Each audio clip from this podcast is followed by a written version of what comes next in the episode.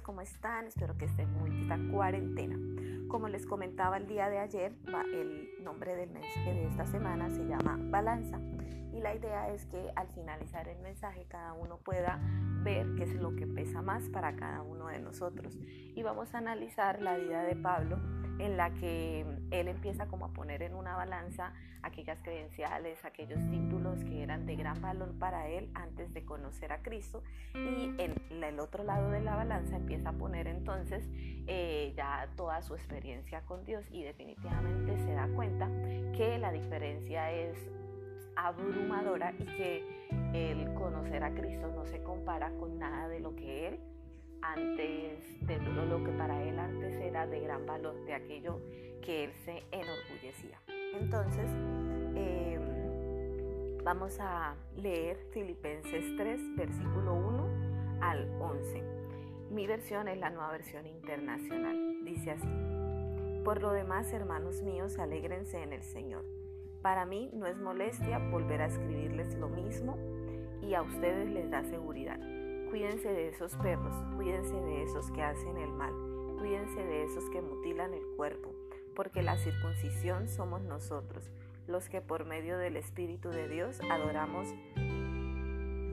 adoramos, nos enorgullecemos en Cristo Jesús y no ponemos nuestra confianza en esfuerzos humanos. Yo mismo tengo motivos para tal confianza.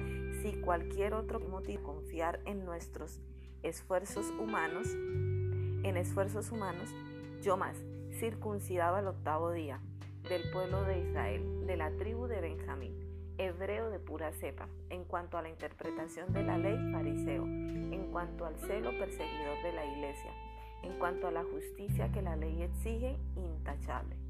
Sin embargo, todo aquello que para mí era ganancia, ahora lo considero pérdida por causa de Cristo.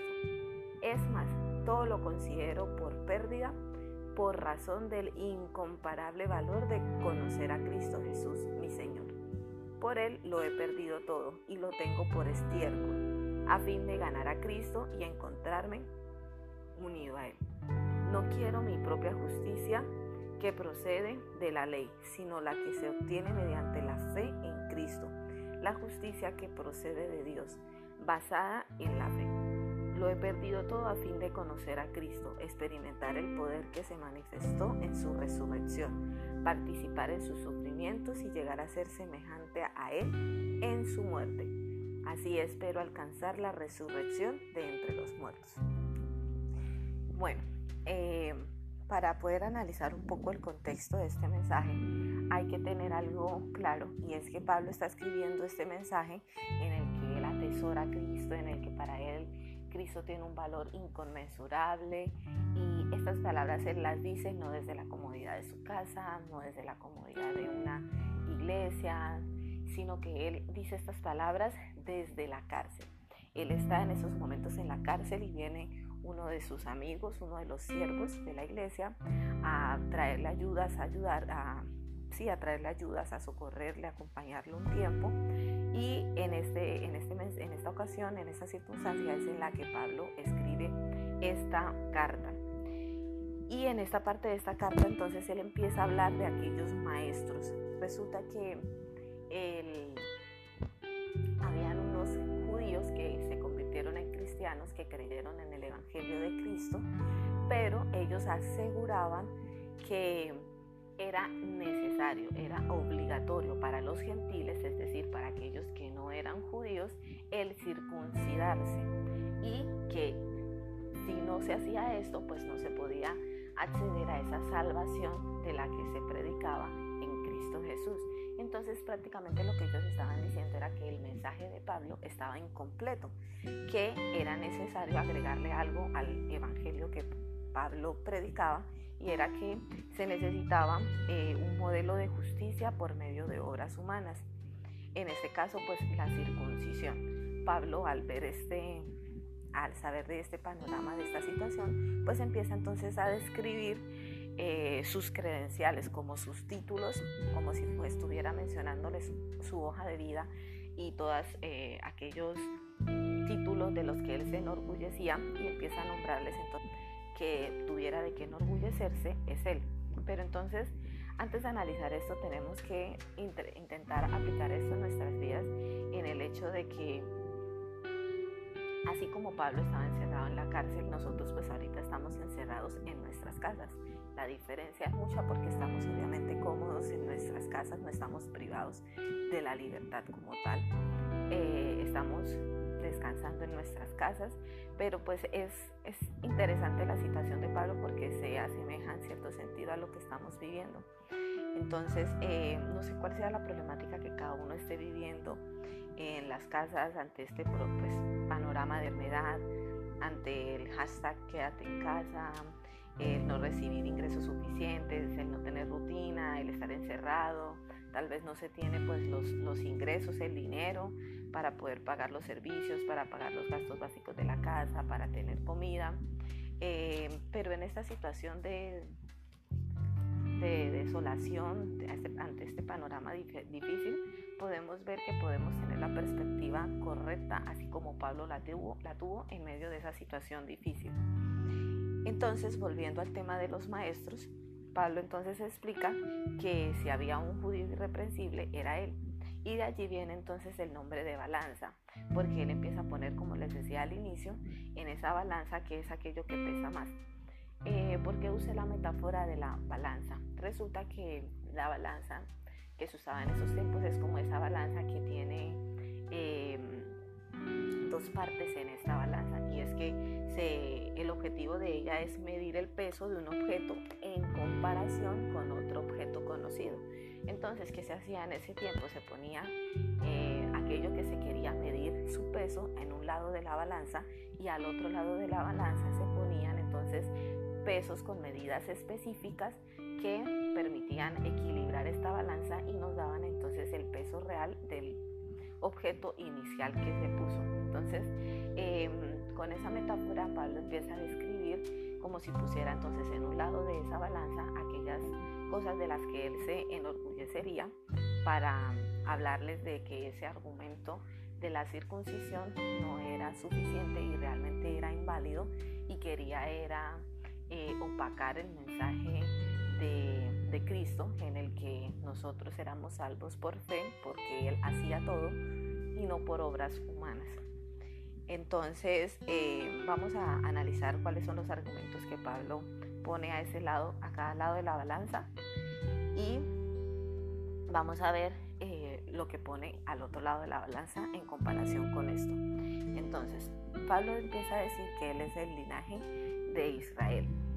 Eh, de la tribu de Benjamín. Resulta que este, esto era increíble porque él lo que está diciendo es que él, bien, él puede contar su descendencia desde Israel, desde aquel personaje que se llama Israel, que tuvo a 12 hijos y esos 12 hijos se llamaron las tribus de Israel.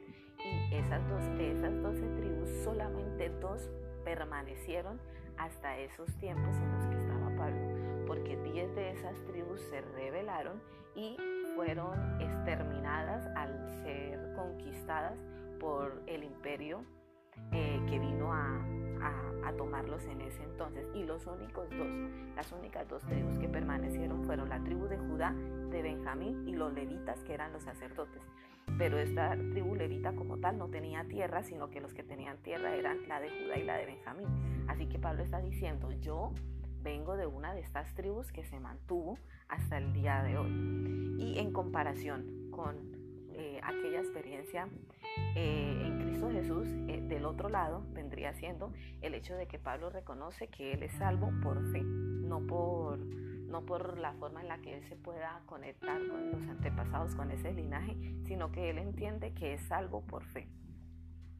También se pone a otro lado de la balanza el Pablo diciendo que él procede de una familia devota.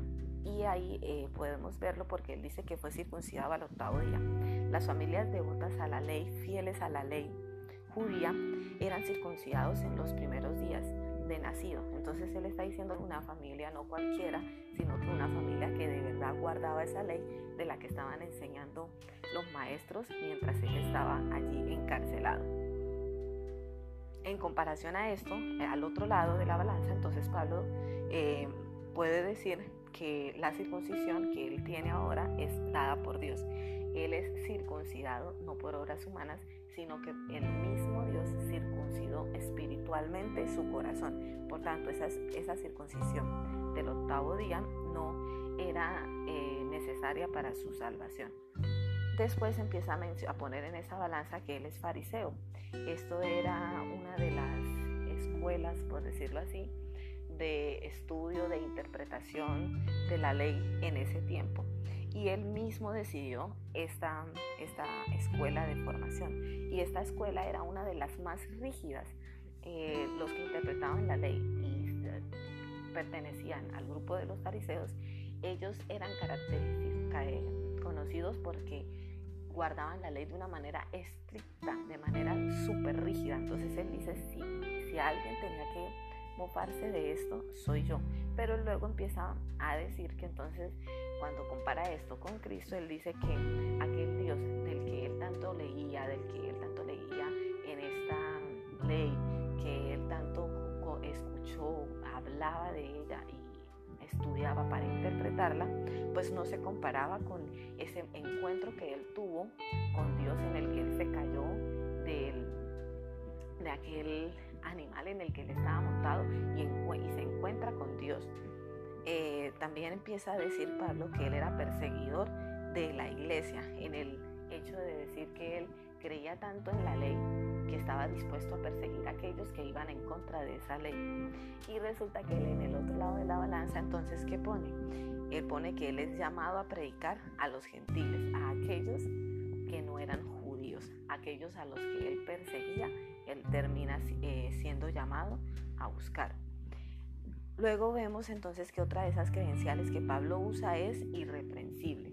Él dice que si hay alguien irreprensible en la práctica de la ley, que era demasiada, porque no era solo eh, los mandamientos que dio el Señor, sino que también se le habían agregado muchísimas normas a esta ley, Pablo dice que si había alguien que cumplía esa ley, era él. Y en el otro lado de la balanza, entonces Pablo pone que podemos ver a un Pablo perseguido, que él dejó todo esto por ser perseguido. Entonces, en una conclusión de lo que hay a cada lado de la balanza, podemos ver que ese Pablo que amaba la ley judía, que ese Pablo que se podía mofar de sus credenciales, buscaba la grandeza humana, era alguien respetado en la sociedad, su familia se sentía orgullosa de él, ante sus maestros él era un, un alumno muy estudioso, ante sus compañeros él era un, hombre que era digno de admirar porque tenía mucho conocimiento, pero él dice que todo esto finaliza diciendo que en el versículo 7 dice, sin embargo, todo aquello que para mí era ganancia, ahora lo considero pérdida por causa de Cristo. Es más, luego da como una aclaración más profunda y dice, todo lo considero pérdida por razón del incomparable valor de conocer a Cristo Jesús, mi Señor. Entonces aquí es interesante porque hay unas versiones que intentan eh, menguar ese, eh, eh, lo que Pablo quiere explicar y, y, en mi versión sí lo dice, por eso me gustaría que ustedes lo leyeran en esta versión, porque Pablo dice, por él lo he perdido todo y lo tengo por estiércol al fin de ganar a Cristo. Resulta que él entonces compara todos esos títulos, todo ese, todo ese tiempo estudiado, todo ese tiempo dedicado al estudio de la ley, toda esa búsqueda, todo ese orgullo que él sentía por esto. Y él dice que todo esto es estiércol y el estiércol es el, el excremento de cualquier animal. Y al otro lado de la balanza, él pone que el conocer a Cristo es, tiene un valor incontable. En, versión dice inconmensurable. Y ese incontable, inconmensurable que dice que es difícil o que es imposible de medir o de valorar. Es decir, poniendo estas dos experiencias de Pablo, la de antes de Cristo y la de ahorita, conociendo a Cristo, él dice que la balanza se desborda totalmente hacia Cristo de una manera en la que no se puede medir en esta balanza cuál es el valor de Cristo para él. Y por lo tanto, Pablo entonces dice que definitivamente el, seguir a Cristo no tiene comparación, que el seguir a Cristo eh, tiene demasiado valor para él. Y no importa nada lo que para él valía antes. Entonces, esta parte es muy hermosa porque podemos ver que Pablo lo expresa como de manera poética, en la que yo, me imagino a un Pablo diciendo tanto tiempo dedicado a esto y tanto todo esto era, o sea, no tenía ningún valor.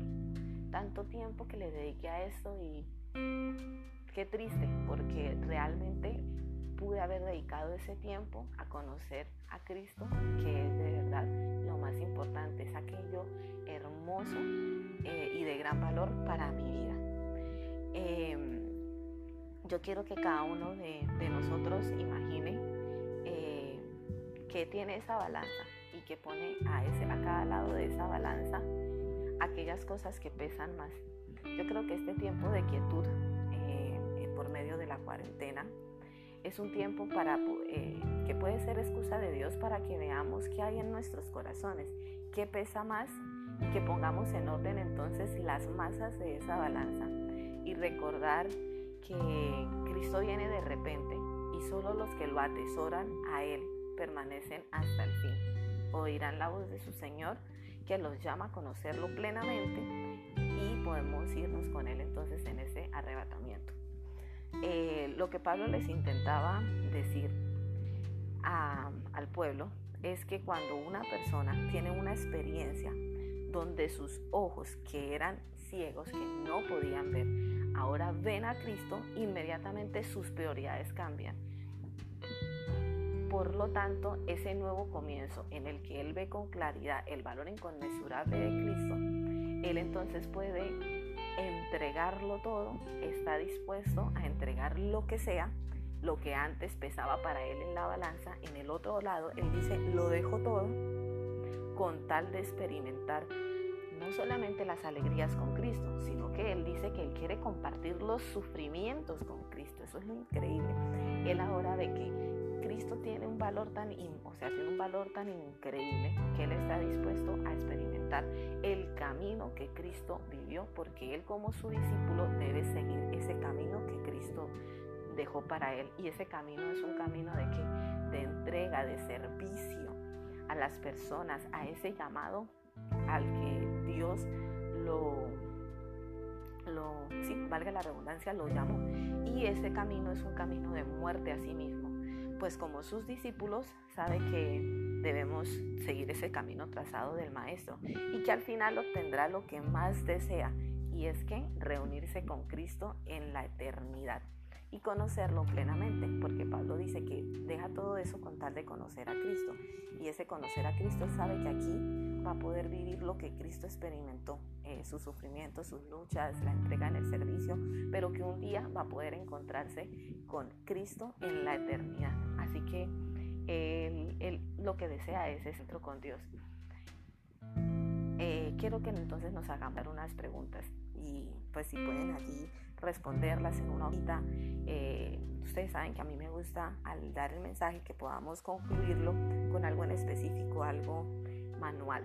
Y esto que quiero que hagamos es que cada uno se pueda hacer una pregunta y es, primero debemos saber si nos hemos encontrado con Cristo y, si hemos visto ese valor invaluable que Él tiene.